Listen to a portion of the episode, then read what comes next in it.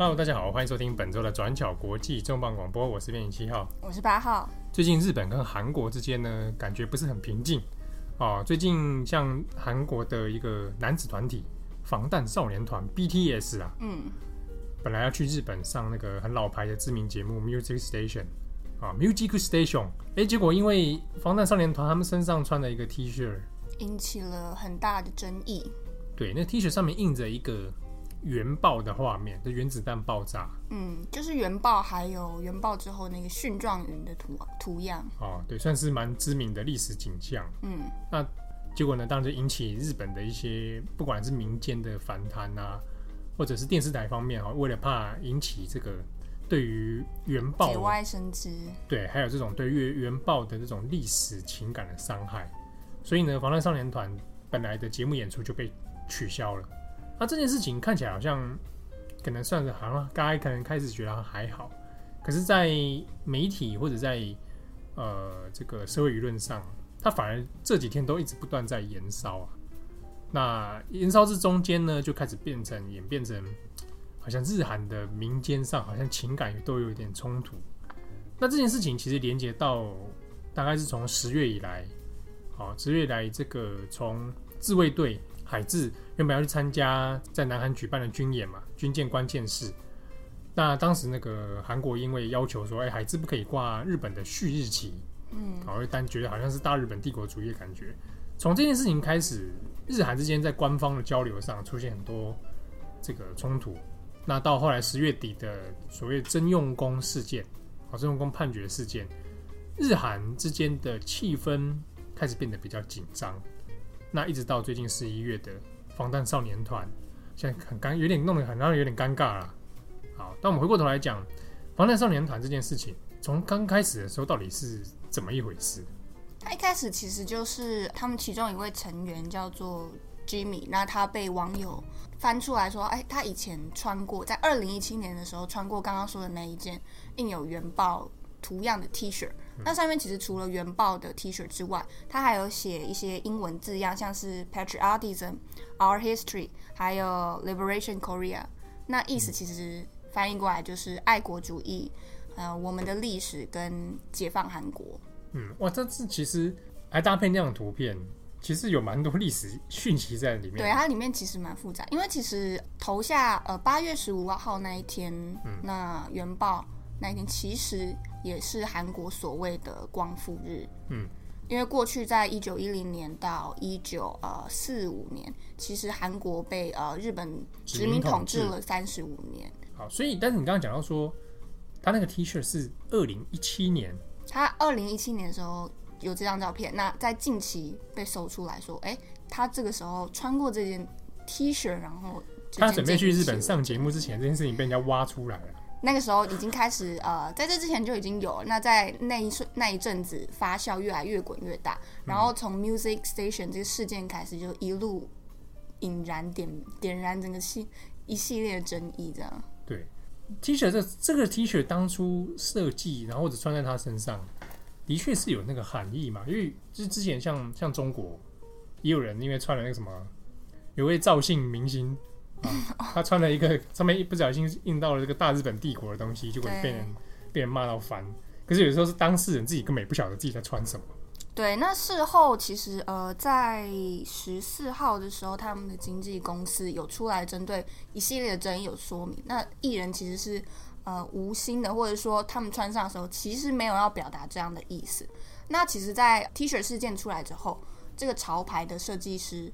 设计品牌方他们也有出来说话，说，哎，他们设计的时候原意并不是说要去伤害原爆受害者，或是伤、嗯、呃煽动反日情绪等等。他们觉得他们是想要呃借由把历史这种事件带入潮牌或时尚里面，去让年轻人去知道一些历史事件。所以他他们的说法是他们没有这样的意思了。哦，说哦我没有要伤害你，但我借由这样的图案跟设计，让年轻人来。记得这样的历史，因为对韩国来说，他们品牌方也许想想要强调是韩国光复这件事。对，那也许是不够敏感，或者有其他什么样背后深层的呃意思，我们不得而知。那总之，他们最后还是呃使用了这个 T 恤。嗯，不过因为这个 T 恤哈，就是我们讲说它因为上面这个原爆图案的确在日本这件事情上，这件事这个图片如果出现在日本，的确会引起很多的敏感了。当然这件事情就引起嗯日韩两方，比如说各种网友的论战啊，比如说日本网友就觉得说啊，你们韩国人有的网友了哈，说你们韩国人就会不够敏感呐，哈，不知道这件事情的严重性啊，会伤害一些被爆者。嗯、特别是被投下原子弹的广岛长崎。嗯，不过不过我也有看到有韩国网友有留言回应说，呃，其实会原爆，那还不是日军一开始先挑起战争，那难道你们不用为此负责吗？对，在这边也是最最常看到的论战啊，就是每次日本都觉得说，啊、呃，网友就会说啊，你日本每次都把自己讲成是受害，完全的受害者。对，那在这个二战期间。被你侵略的各个国家啊，还有被你殖民统治，还包含台湾呐啊，被被殖民统治这些地方也有很多的受苦受难的人。那为什么？哎、欸，这件事情你都不出声捍卫一下，你就一直讲原爆的事情？当然讲起来，这是历史的悲剧啦。它其实就有很多种面向，但是的确，呃，过往在日本也有很多种类似的 case，就是原爆，这光是原爆这个词啊，或者图片。怎么使用，在各个媒体上都会变得很小心翼翼。嗯，因为以前像那个一些特色片有没有？宇宙超宇宙超人呢、啊，就俗称的咸蛋超人。嗯，也有出现过那种类似的情节，然后就会被人投诉，然后那集就要被下架。就这种这种事情，其实还还曾经有过这样这样的 case 啊。嗯，好，不过防弹少年团的事情，这个掀起波澜之后啊，有人就担心，因为一月一号快到了。日本的盛世过年，对，要十二月三十一的这个，哎，跨年夜的时候，NHK 要播红白歌唱大赛。虽然说他对很多日本年轻人而言，好像收视率越来越低啊，没什么人在看。那原本就想，有人就臆测谣传，本来本来防弹少年团可能会去上的。对，因为防弹少年团虽然来自韩国，不过他们近年在美国或者是日本，甚至整个亚洲地区，对，其实在全球真的，像是他们之前也有哎。前一阵前几个月有到联合国做演讲，哎，对对对对，对啊，在日本其实真的也很红。那本来说有可能机会上，当然这是谣传了。对、哦，那果然这几天十月中的时候，红白的名单出来，哎，没有防弹少年团。嗯，本来大家还想说，哇哇嘞，那个 Twice 啊，Twice 本来要会不会受到受到波及，对不对？Twice 里面虽然说也来自各个国家，也有日本人啊，啊、哦，我们的周子瑜在里面，嗯，对不对？哎，还好险，这个事情没有。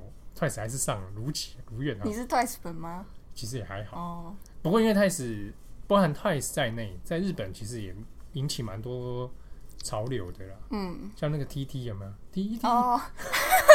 那个 TT Pose，因为他去年有表在日本有表演嘛，嗯，很红。对，就 Twice 在日本好像真的蛮红的。对啊，因为韩团其实大家如果有在看红白的话，应该可以注意到，就是每一年都会来推一些韩团。嗯，以前以前那个东方神起，东方神起对。对啊，然后还有那个 Kara 也上以前也上过。哦，再早期一点，可能就是像宝儿。哦，对对对对对对对。哇，再早期一点。我小时候。你小时候呀？我小时候还以为他是日本人，因为他一开始在日本发展非常的嗯。对啊，所以这件事情看起来好像防弹少年团这个好像告一段落了。不过在日韩国方面，像一些媒体《东亚日报》就有说。觉得是日本借由防弹少年团的事情啊，来报复前阵子的征用工判决，文化报复。对，就用报复把这两件事情连接在一起。嗯，那这个连接合不合理？我们等一下可以来讲。我们现在就先谈到说，这边谈的所谓的征用工事件到底发生了什么事？所谓征用工，征就是征收了征，征招，哦，征招，用就是用途的用，工人的工。征用工啊，就是说，在过去我们前面有提到嘛，那个韩国曾经是对被殖民时期。那在二次世界大战的时候呢，日本在一九三八年推了一个国民总动员法。那在总动员法里面呢，它可以动用很多地方的资源啊，人力物力都可以。那其中有一个国民征用令啊，那通过这个国民征用令呢，它可以强制把人去征召为。比如说工人、劳动力、劳动力，或者是充作军力都有可能。那这有一个名词叫强制连行啊，强制联行这个我们中央国际之前也有做过一系列的军舰岛的文章哦，里面就有谈到这个所谓强制联行的问题啊，就是不管你愿不愿意啦，反正我就把你征求过来，啊，把你丢去哪边做苦工哦，或者拿去做军夫等等。那征用工这个事情呢，就是过去韩国有发生大量的人被征召，在战时被征召去做，有点被变当成苦力使用啊。比如说当时日本的一些钢铁公司啊等等，在战时的时候，嗯、那这个事情就变成一个在战后没有被解决的一个需要转型正义的问题，跟慰安妇的问题很像。好，但是日韩方面其实在针对这个问题的时候，有常年的一些协商。然后一直到一九六五年，当时日韩要恢复正常的外交关系了，嗯，要建立这个建交的时候呢，当时有针对这一系列征用工的问题，签订了一个协定，好，那个协定叫做日韩请求权协定。那这根据这个协定呢，它意思就是说，那日本针对过去这些好像不太好的征用工事件，那我们给予金钱赔偿，无偿的金金额给你三亿美元。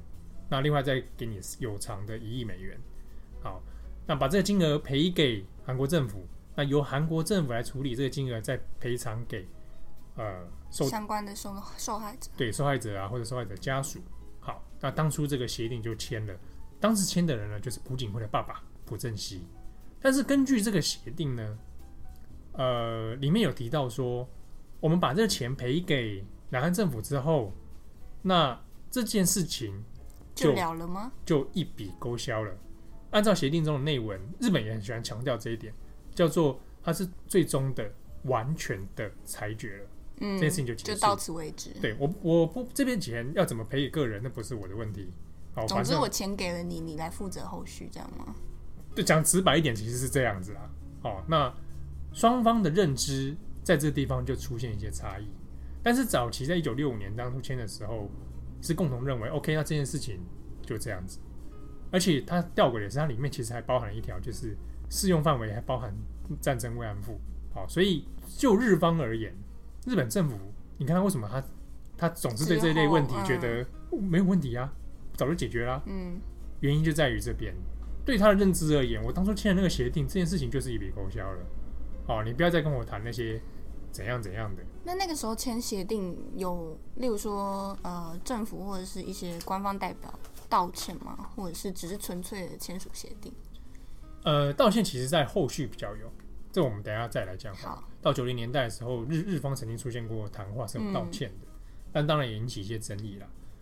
好，那当初这个协定里面其实有提到一点，好，我赔给把钱赔给政府，对不对？那假设你是当事人。嗯，哦，我当初年轻的时候被征去当征用工，我就不可以以在我以个人的名义去申请赔偿，我要上诉这件事情。比如说，我要求当时把我征征招的那些日本企业，哦，我要赔偿，啊，这件事情是不可以的。所以双方就认知就是到这样子。嗯，但是一直到二零零五年的时候，有位在南韩有一位叫李春子的先生呢，还有其他四，包含他在内，还有四位。的这个征用前征用工，嗯、他们就想说，我们来试试看申请个人请求赔偿，所以他们当时就提出了向日本提出赔偿这件事情，以个人的名义。当然，这件事情上诉在在南韩的地院跟最最高法院的时候，其实都是败诉的，都是驳回，就是因为应依据当时的这个协定，所以你不可以进行个人赔偿。嗯，好，可是这件事情后来到二零一二年的时候呢？最高法院又把这件事情重新拿出来判决，就说：“诶，虽然协定这样说，可是呢，当初这些征用工所得到的待遇是不人道的，这是违反人性的问题。嗯，所以所谓的个人赔偿不适用这件事情呢，这个这个要求是不合理的。好，所以协定这样子规定你不可以赔偿，这是不人道的。所以这件事情就又被驳回，就说：OK，那可以哦，我们个人可以来申请赔偿。”但是这样一拖，这个二零一二年这样判决之后，其实呃一直没有结果下来。后来一直到二零一三年，哦，最高法院就判决说可以，这个李春子等人四位征用前征用工，你们的申请赔偿是可以的，那我就要判赔，判这个这个所谓的由谁赔？由这个日本公司啊，这日本公司叫新日铁住集。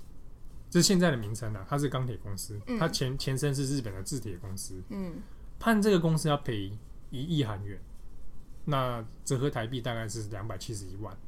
好，二零一三年做出这样判决之后，可是这事情就一直没有后来没下文，那就一直到二零一八年今年的十月三十号，最后法院就确定了这件事情。那南韩这个动作出来之后，第一个当然反应最大就是日本嘛。对，日本就第一时间的反应就觉得是不可思议。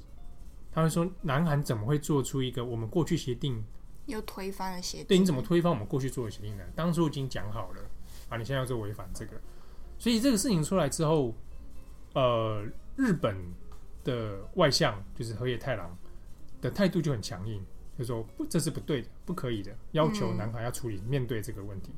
嗯、后来的安倍晋三首相呢，也跳出来说，按照协议，这个事情是解决的，那日本不会退让。”日本的企业也不会对这件事情做出任何反应。嗯，那当事的公司就是新日吉、新日铁住吉呢，也说我我表达遗憾啊，我也不可能，我不能赔你们这东西。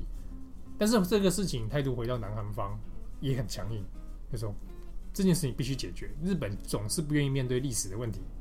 好，两边在不愿意退让的之状态之下，这事情看起来就没有什么解决的余地了。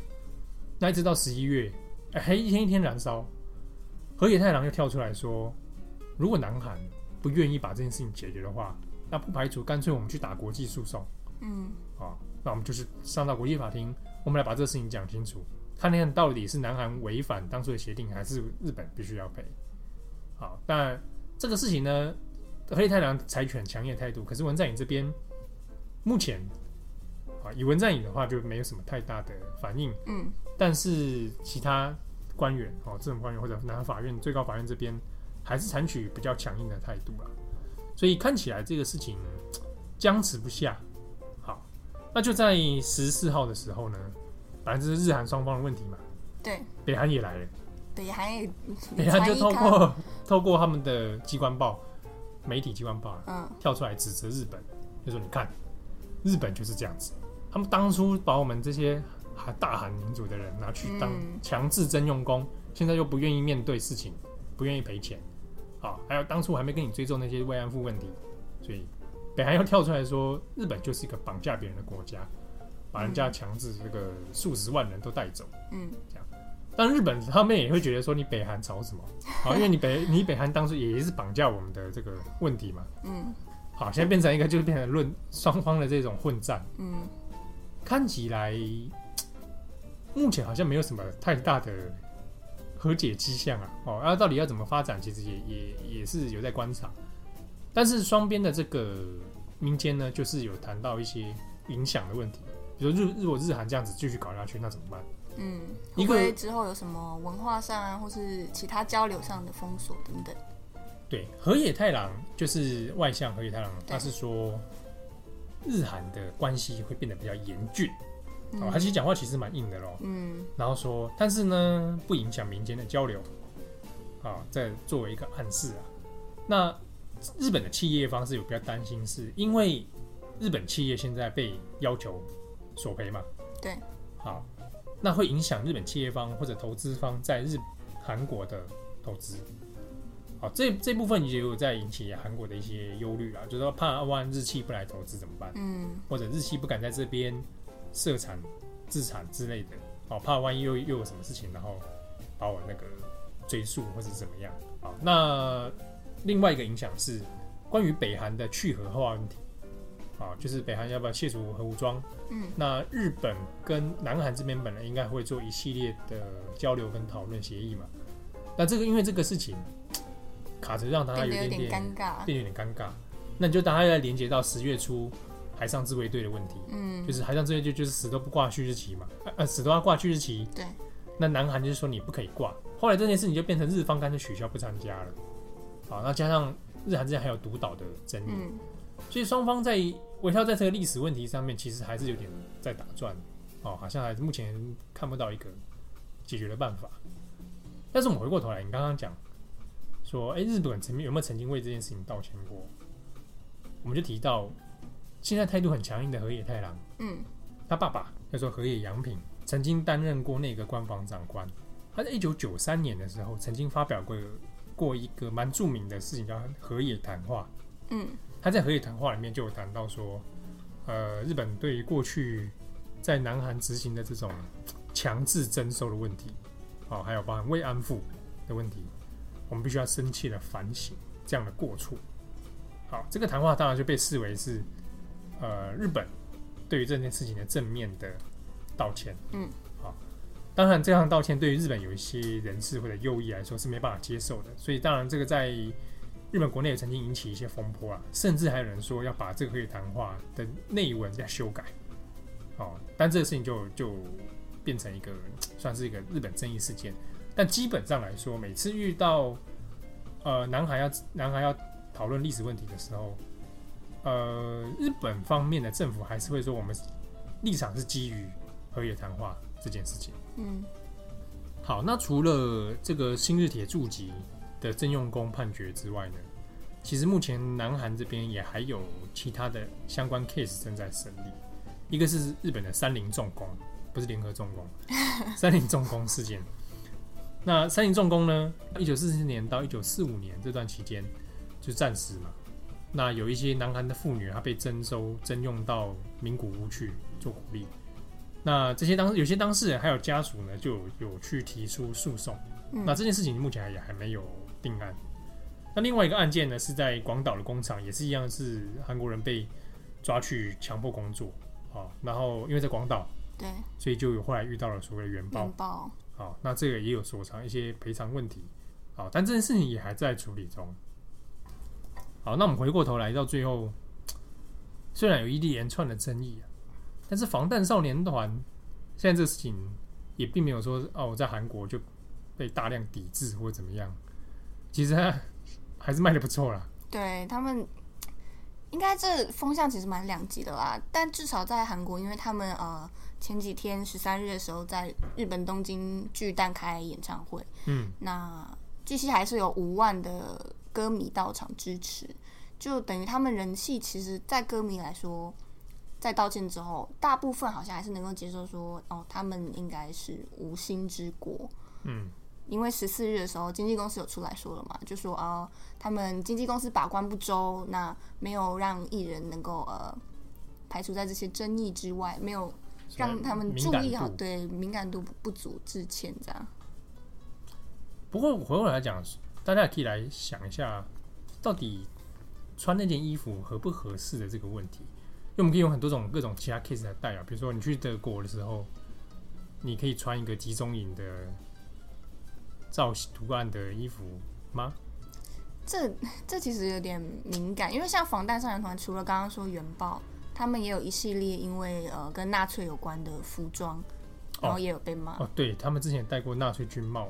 对他们的队长，呃，之前拍杂志应该是杂志照片的时候，然后其中有戴一个帽子，那上面上就有纳粹亲卫队相关照片，呃，不是照片啊，相关图样，图样，对，或者是那个万圣节的 cosplay party，嗯，有一个呃，其中一位队员穿了他的那个半囚服，扮呃扮那个囚犯，可是他的囚服一般来说我们不是横条纹嘛，对，那可是他也是直条纹，那就很多人就说让人联想到。集中营里面犹太，因为集中人集中营里面的犹太人，他们的囚服其实就是直条纹的。OK，对。可是也有人说，恶魔岛的犯人也是。这个联想，嗯，但这个比较，这个比较难一口咬定啦。但是这些 case 其实我觉得看起来都是因为那些图案已经脱离某种程度上脱离历史脉络，所以即便有些当代人可能会对那些东西就觉得好像还好。嗯。对，就像就像就有点像我们这些常看到那个切格瓦拉被印在 T 恤上面，好像也也也有没人觉得说那个背后有些什么意思或什么之类的。好，那大家注意一下穿衣服。我是编辑七号，我是八号。今天的文章呢，大概会出现在我们的网站上面。那想要对强制联行还有征用工更多的了解，可以在网站上面我们找我们系列关于军舰岛的，哦是阿坡写的。赞，大家可以来看一下。拜拜。